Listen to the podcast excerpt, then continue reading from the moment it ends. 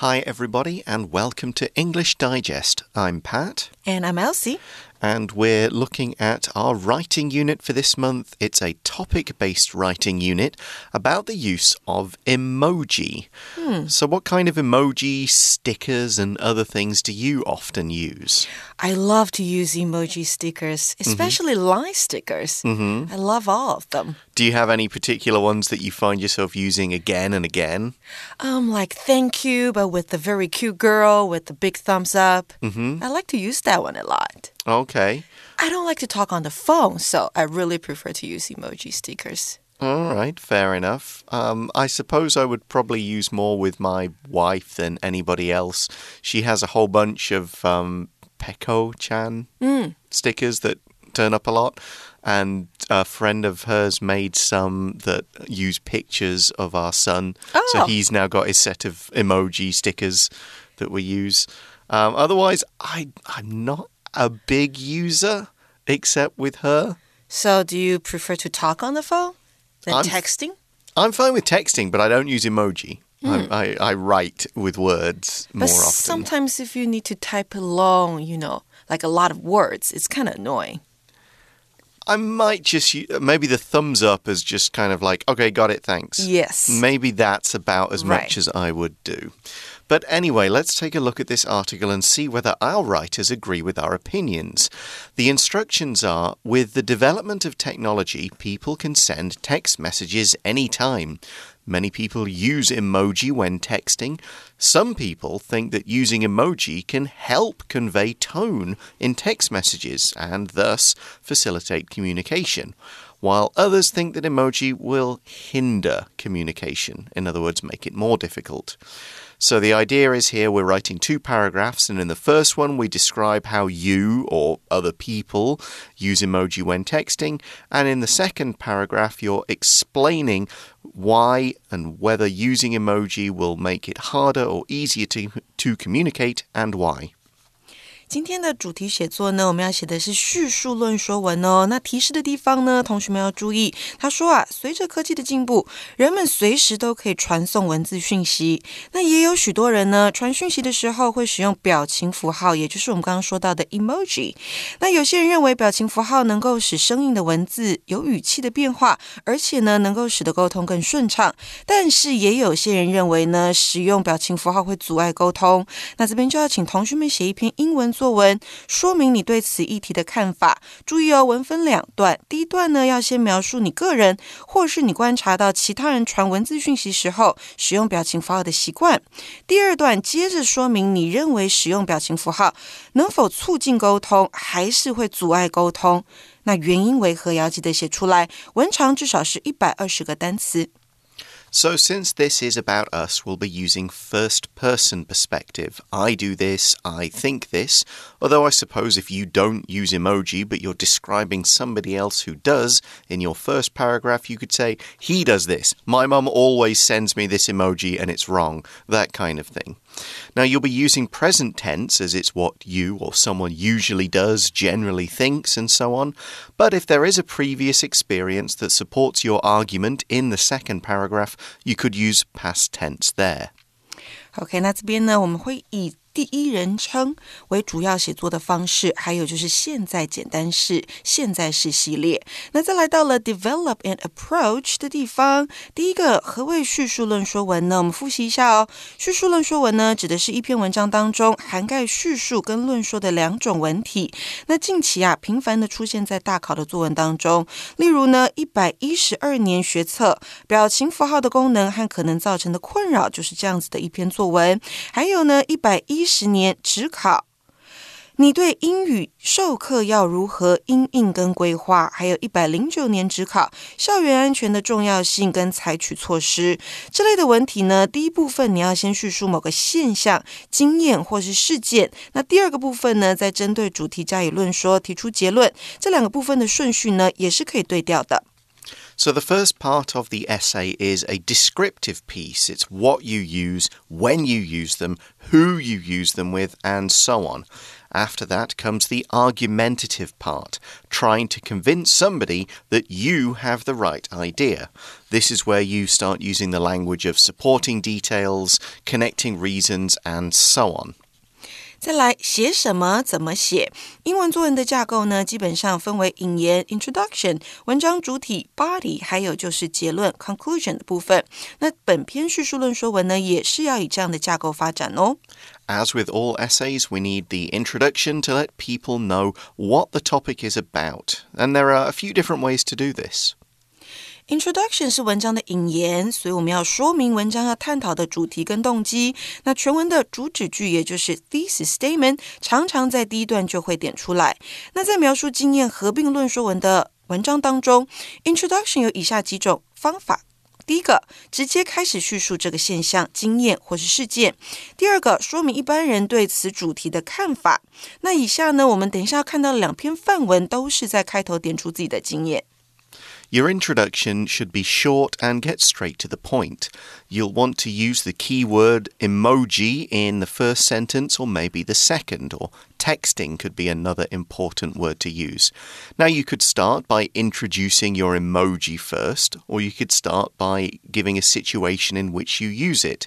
Now, if you don't use emoji and that's what you're going to write about, then you definitely want to state it in the introduction, like, I don't use emoji something like that. 接下来到了 body 的部分，就是文章的主体。那主要分为两大部分哦。依照题目要求，第一部分必须要先描述你个人，或是你观察到其他人传文字讯息的时候使用表情符号的习惯。那这个就是叙述的部分。第二部分呢，说明你认为使用表情符号能否促进沟通，亦或是会阻碍沟通。跟其原因，也就是论说的部分。那要注意议论的方向，必须要呼应第一段所描述的内容，以维持文章的一致性跟连贯性。The body is all the key information. In the first paragraph, it's going to be all the emoji that you use a lot. Start with the most frequently used one because that's the main one. Then move on to the others that you still use a lot but maybe not quite as often. Make sure you explain the situations in which you use each emoji. On the other hand, if you don't use emoji, you can explain that in the first paragraph or maybe talk a bit more about the ones you receive rather than send. Maybe how that makes you feel. For the second paragraph, you'll be presenting your reasons for or against, connecting them up with all the usual conju uh, conjunctions and transitions. 最后到了 conclusion，也就是文章的结论部分，综合个人的经验跟立场，总结表情符号如何促进或是阻碍沟通。那文章在结尾处呢，文句应该是简洁有力的，切勿提出新的想法哦，才能让读者留下深刻的印象。The conclusion of your final passage should just wrap up your thoughts about emoji, good or bad. Don't add any new information in the conclusion. Just bring things back around to the key point and topic sentence that you started probably your second paragraph with rather than the full essay. 接下来要到了 brainstorming time，也就是脑力激荡的时间啦。我们可以透过呢以下这张图表来架构这篇写作的内容哦。那要先描述自己或是其他人传文字讯息的时候使用表情符号的习惯，并且写下自己的立场跟理由。最后呢，你就可以把图表所列出来的重点延伸整理成你的 outline。To brainstorm for this article, you could make a list of emoji you use, the reasons why you use them, or the reasons why you don't. There are several ways you could do this. You could do a basic list, some bullet points, just a few notes on a piece of paper, whatever. But in our article in the magazine, we're presenting a chart that's quite useful to follow. So the chart starts with real life experience. That's what we start with. What's your real life experience of emoji? And we've got somebody writing an answer. I use emoji every day. I use different laughing emoji the most often. So that's kind of saying when and what. By the way, emoji is generally used as a plural noun even though there's no S. It comes from Japanese and English doesn't tend to pluralize those. So sushi remains sushi, kimono remains kimono. Sometimes you'll see it used with an S, but generally we choose to keep it as emoji even for the plural.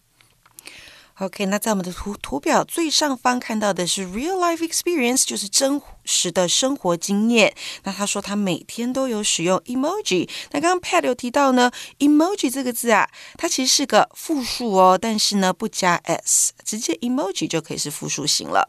那接下来我们看到左边的图表是 facilitate or hinder，那就是是促进还是阻碍，那就要由你来决定了。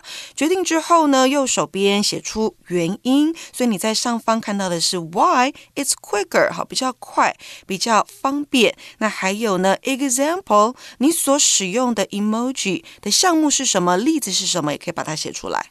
Yeah, so you could say, why do we use emoji? They communicate feelings better. And the example to support this sending someone a tears of joy emoji feels more genuine than typing ha ha. Mm. Now, this is one I, even though I'm not a big emoji user, I definitely agree with. If someone just writes ha ha, like, I, do, I don't believe they actually find that funny. It sounds right. like they're being polite. Sarcastic, right? Yeah, it's a pity laugh. It's a like, I see you've tried to make a joke. It's not funny, but I'll acknowledge you've tried. Yes, so I like to use that tears of joy emoji too. It does actually feel a little more real. Mm. And another reason for why you might use emoji, well, they're just fun. They bring some life yeah. and color to your day, that kind of thing.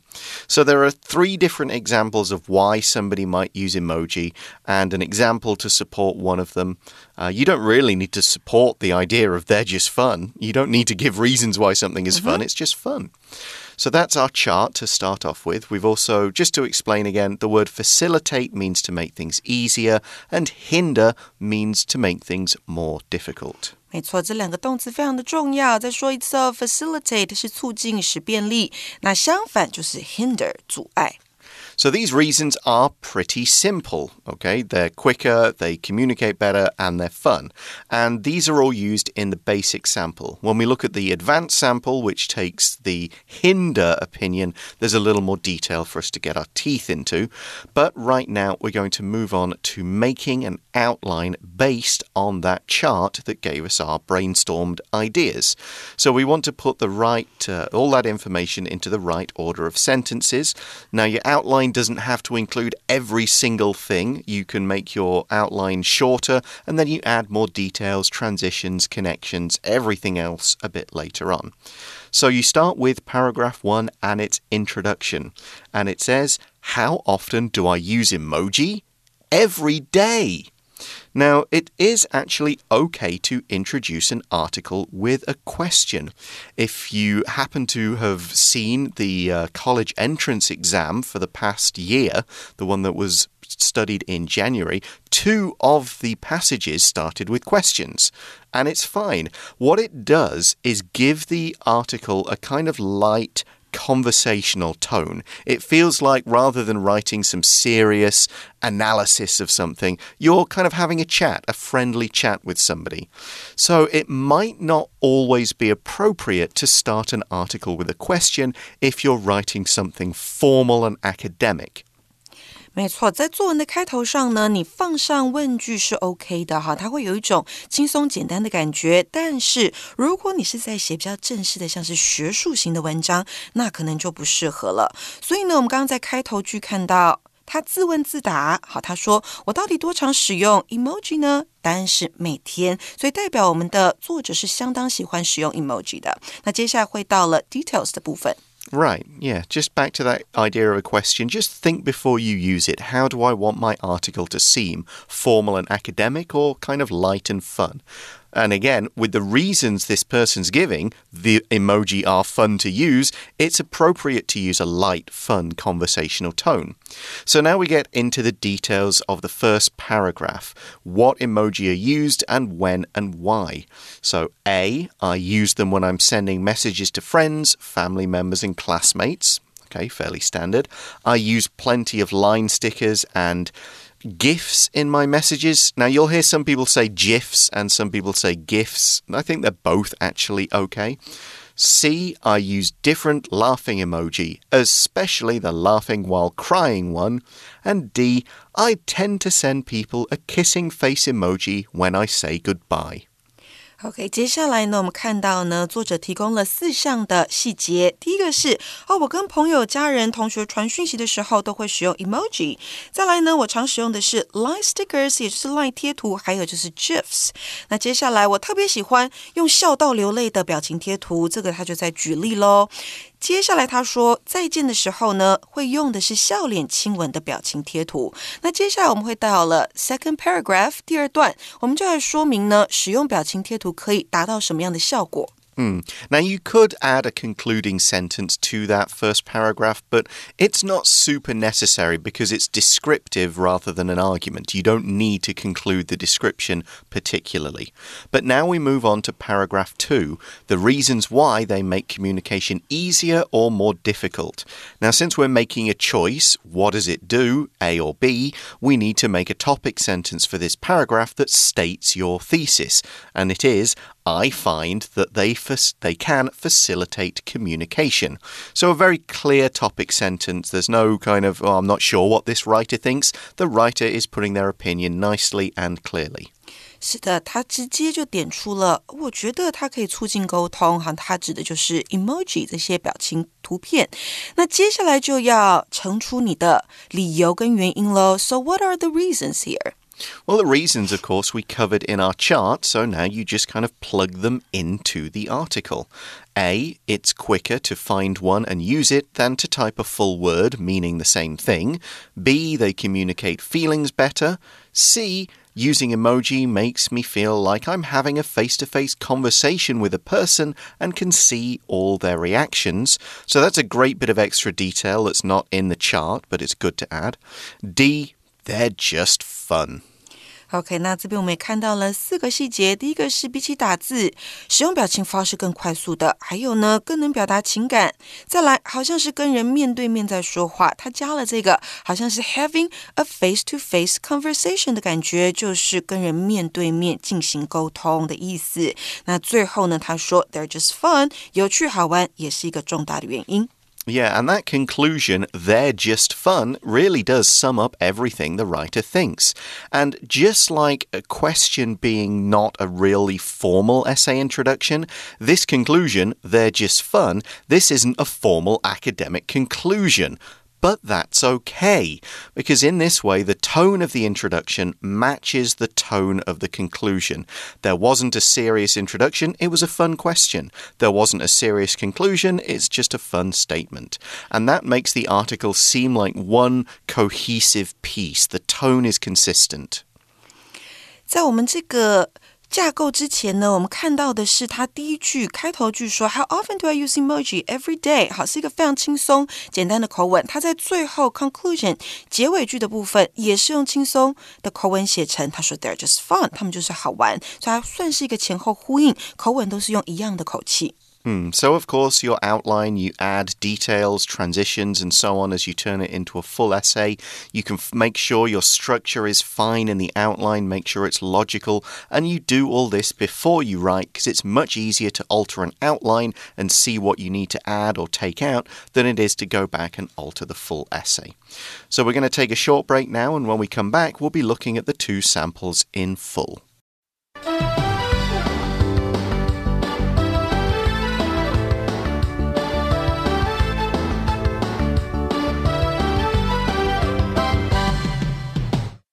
So let's start with our basic sample. How often do I use emoji? Every day. I use them when I'm sending messages to friends, family members, and classmates. I also use plenty of line stickers and GIFs in my messages. Which ones do I use the most often? I would have to say the different laughing emoji, especially the laughing while crying one. I also tend to send people a kissing face emoji when I say goodbye. Why do I use so many emoji? Well, I find that they can facilitate communication. They do this in several ways. First, it's quicker to find one and use it than to type a full word meaning the same thing. Second, I think they communicate feelings better. Sending someone a tears of joy emoji feels more genuine than typing ha ha. Using emoji makes me feel like I'm having a face to face conversation with a person and can see all their reactions. Finally, they're just fun. So here we're following the outline pretty closely. You'll notice there's another question in the middle of the first paragraph and another question to start the second paragraph. And again, this is all making the tone consistent. The whole thing does feel like somebody is answering like a conversation question in a speaking part of an exam rather than writing. And it's absolutely okay to do this. And also notice the second paragraph's got the first, second, finally, those kind of transitions to really build the reasons one into the next. 是的，我们刚刚有提到说啊，它的开头跟结尾都是轻松简单的口吻。那看完这个基础的范文，会发现呢，它第二段开头也是用一个轻松简单口吻的问句，好来开头的。然后呢，他接着又说 Well，好，这个也是一个比较轻松叙述的方式。那接下来呢，他在提到理由的时候是很清楚的，他用 first second。那最后呢，他就用了 finally 来带出。 Okay, so we've talked a lot about the tone and stuff of the first one. Now let's take a look at the advanced sample and see what's going on here. Advanced sample. Personally, I don't utilize any emoji when I'm chatting with other people on instant messaging apps or social media. However, I know lots of people who do. I don't mind them sending them to me, but I won't respond in kind. A few people have pointed that out, and it seems to have become one of my quirks. I receive the usual assortment laughing faces, thumbs up, waving hands, etc. Every now and then I'll get one that's unfamiliar to me, so I have to puzzle out what the other person is trying to say. That's my main gripe with emoji. They hinder communication. They're supposed to represent emotions, but for me, they can often obscure the meaning.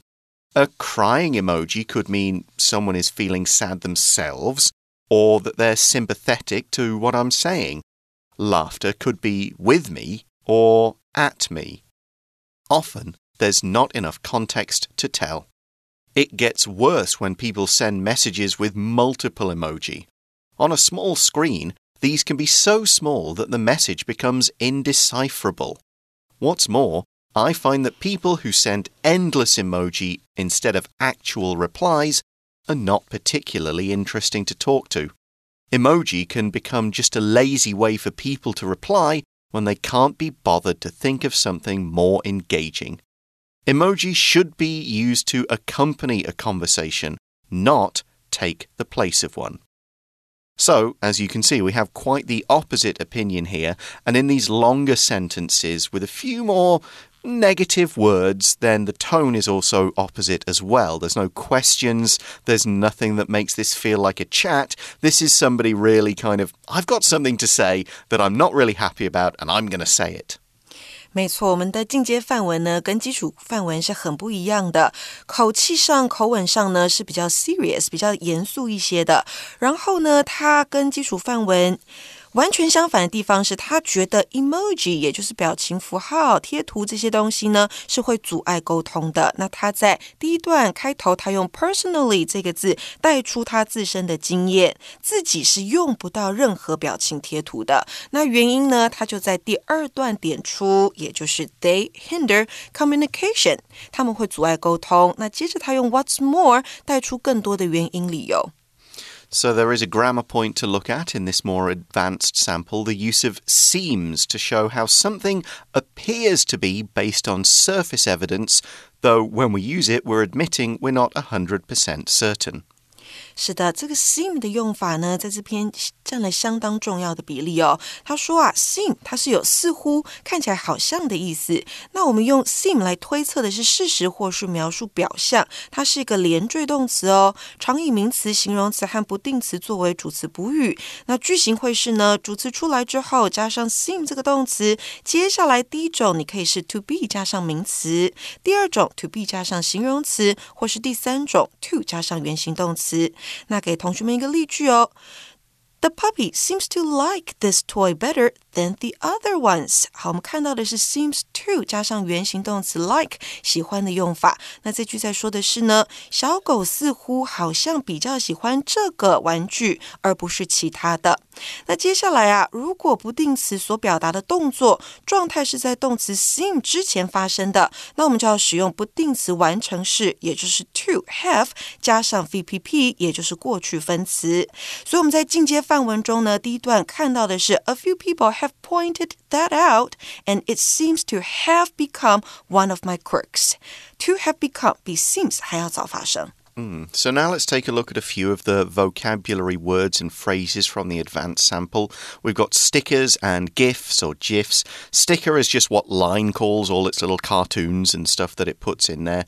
And a GIF or GIF, graphics interchange format. It's again a little moving picture, often taken from a movie or a TV show that's just used kind of as a reaction to something else. 没错，sticker 就是我们在 Line 上面会看到的通讯软体上面的贴图。那 GIF 或 GIF 啊，两个发音都是可以的。它呢比较专业的说法是图像互换格式，那就是一种档案格式，常常被用来制作网络上的动图。A lot of the other words and phrases in here are fairly obvious from the context.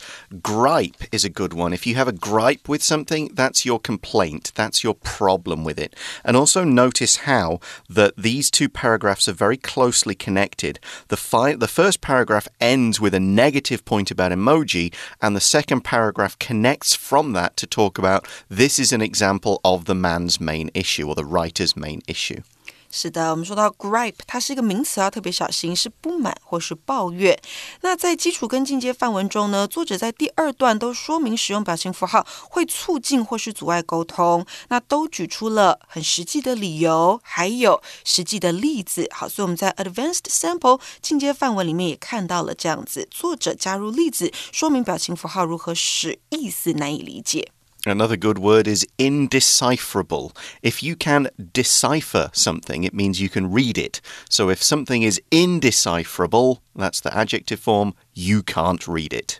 也就是难辨认的、难懂的。OK，所以呢，再提醒们同学们一次啊，在写作中呢，适当加入实际的例子或是个人的经验，都可以更详细的点出你的论点，也可以增强作者论点的说服力。